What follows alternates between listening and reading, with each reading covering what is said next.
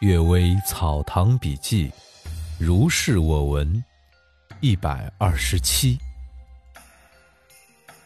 鸡仙论医。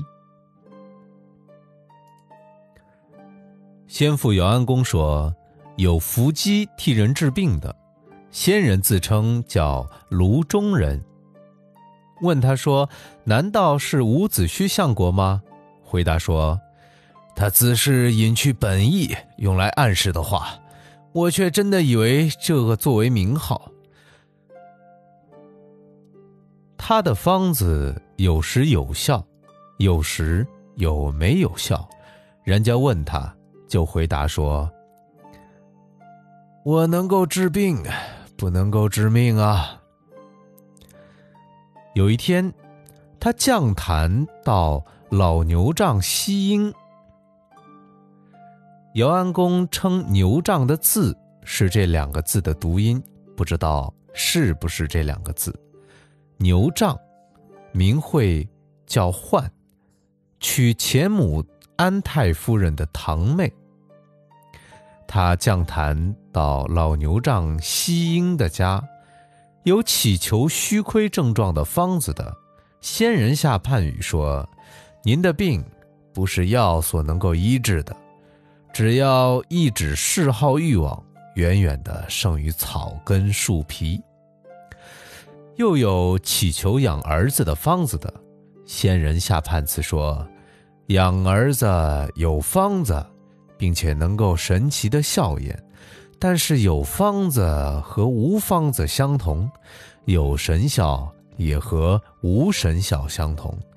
人的精血化育生长，其中包含着欲火。尚且要毒发成为痘，十个之中必然要损一二个。何况用热药辅助，急剧凝结而成的胚胎，它所蕴含的毒必然要加上几倍。所以每次碰到生痘，一百个之中难得一个是完好的。人们突然在幼儿夭亡的时候，倒惜他的短寿。而不知道没有出生之日，已经先服下必死的征兆，生如同不生，那么养儿子又有什么可以宝贵的呢？这个道理啊是很明显的，而过去的贤人没有悟出这一点。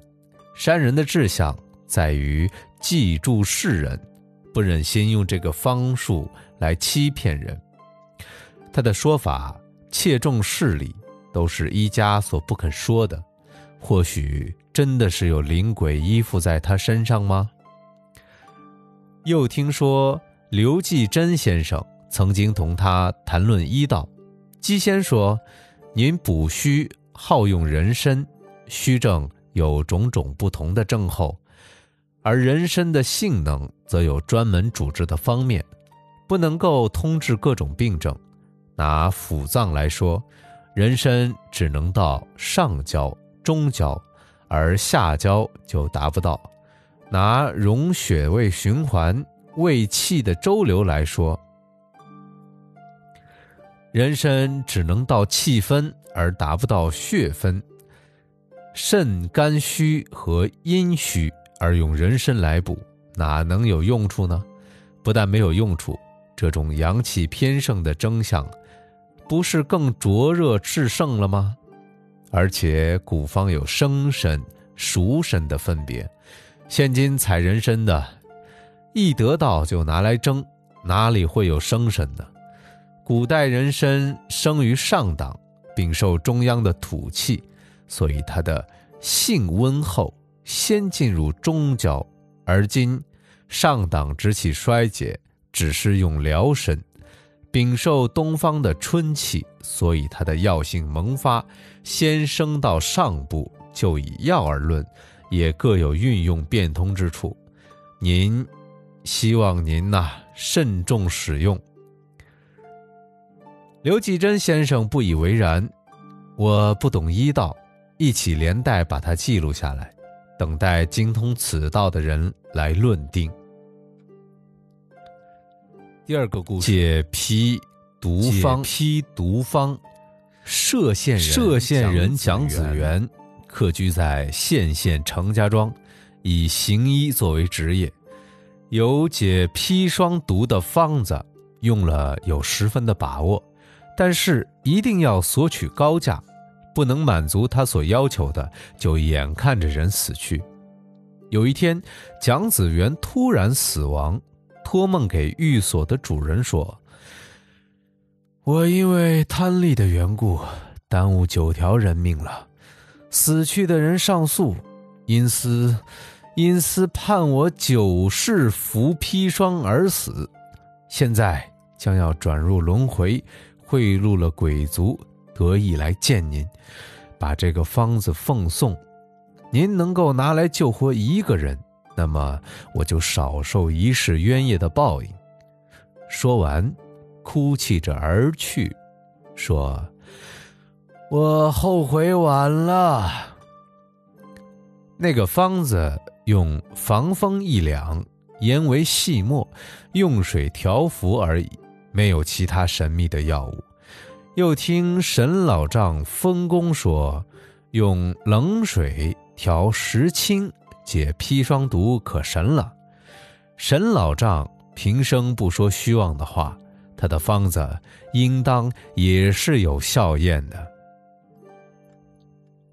第三个故事：鬼求助猎者。老儒刘挺生说，东城有个打猎的，半夜睡醒过来，听到窗纸发出稀稀的声响。一会儿，又听到窗下有窸窣的声音。他披上衣服，呵斥询问，忽然听见回答说：“我是鬼，有事情求您，您不用害怕。”问他什么事情，回答说：“狐狸同鬼从鬼从古以来不在一起居住。”狐狸所掘洞做窝的墓，都是乌鬼的坟墓。我的坟墓在村北三里的光景。狐狸趁我到别的地方去了，聚集家族占据了它，反而驱逐我，使我不得进入。要想同他争斗，可我本来就是文士，必定不得胜利。要想到土地神那儿去告状。即便幸而得到深雪，他终究也要报复，又必定不能得胜。只有依靠您，到打猎之时能够绕道半里路，一次次经过那个地方，那么他们必定恐惧而搬到别处去了。然而，唐使有所欲的时候，不要立即捕获杀戮，恐怕事情的机密或许会泄露出去。他又要同我结怨了。打猎的，如他所说的做了。后来梦见这个鬼又来道谢。喜鹊的巢被斑鸠所占据，喜鹊讨回自己的巢，理由本来是正当的。然而力量不足以战胜斑鸠，就避而不争；力量足以战胜它。又深思远虑，而不能尽他的全力，不求侥幸的胜利，不求过度的胜利，这就是他之所以终于得到胜利的原因吧。衰弱的人碰到强暴，像这个鬼一样做就可以了。第四个故事：生魂离体。舅父张建庭说：“沧州长官王某有个爱女患病十分沉重，家里人夜里进入书斋，忽然见她对着月亮独自站立在花荫之下，家里人惊恐地返回，怀疑是狐狸精幻化成她的形状，唤出狗去扑她，就忽然消失了形迹。一会儿。”房中的病人说话道：“刚才做梦到书斋那儿去看月亮，意下很是凉快适意，不料有猛虎突然到来，差一点不能幸免，到现在还心跳流汗。”家里人这才知道，所看见的竟是他的生魂。医生听到这一情况，说：“这是形和神已经分离，即使是卢国的扁鹊，也无从下手了。”不久，这个女人果然就这么死去了。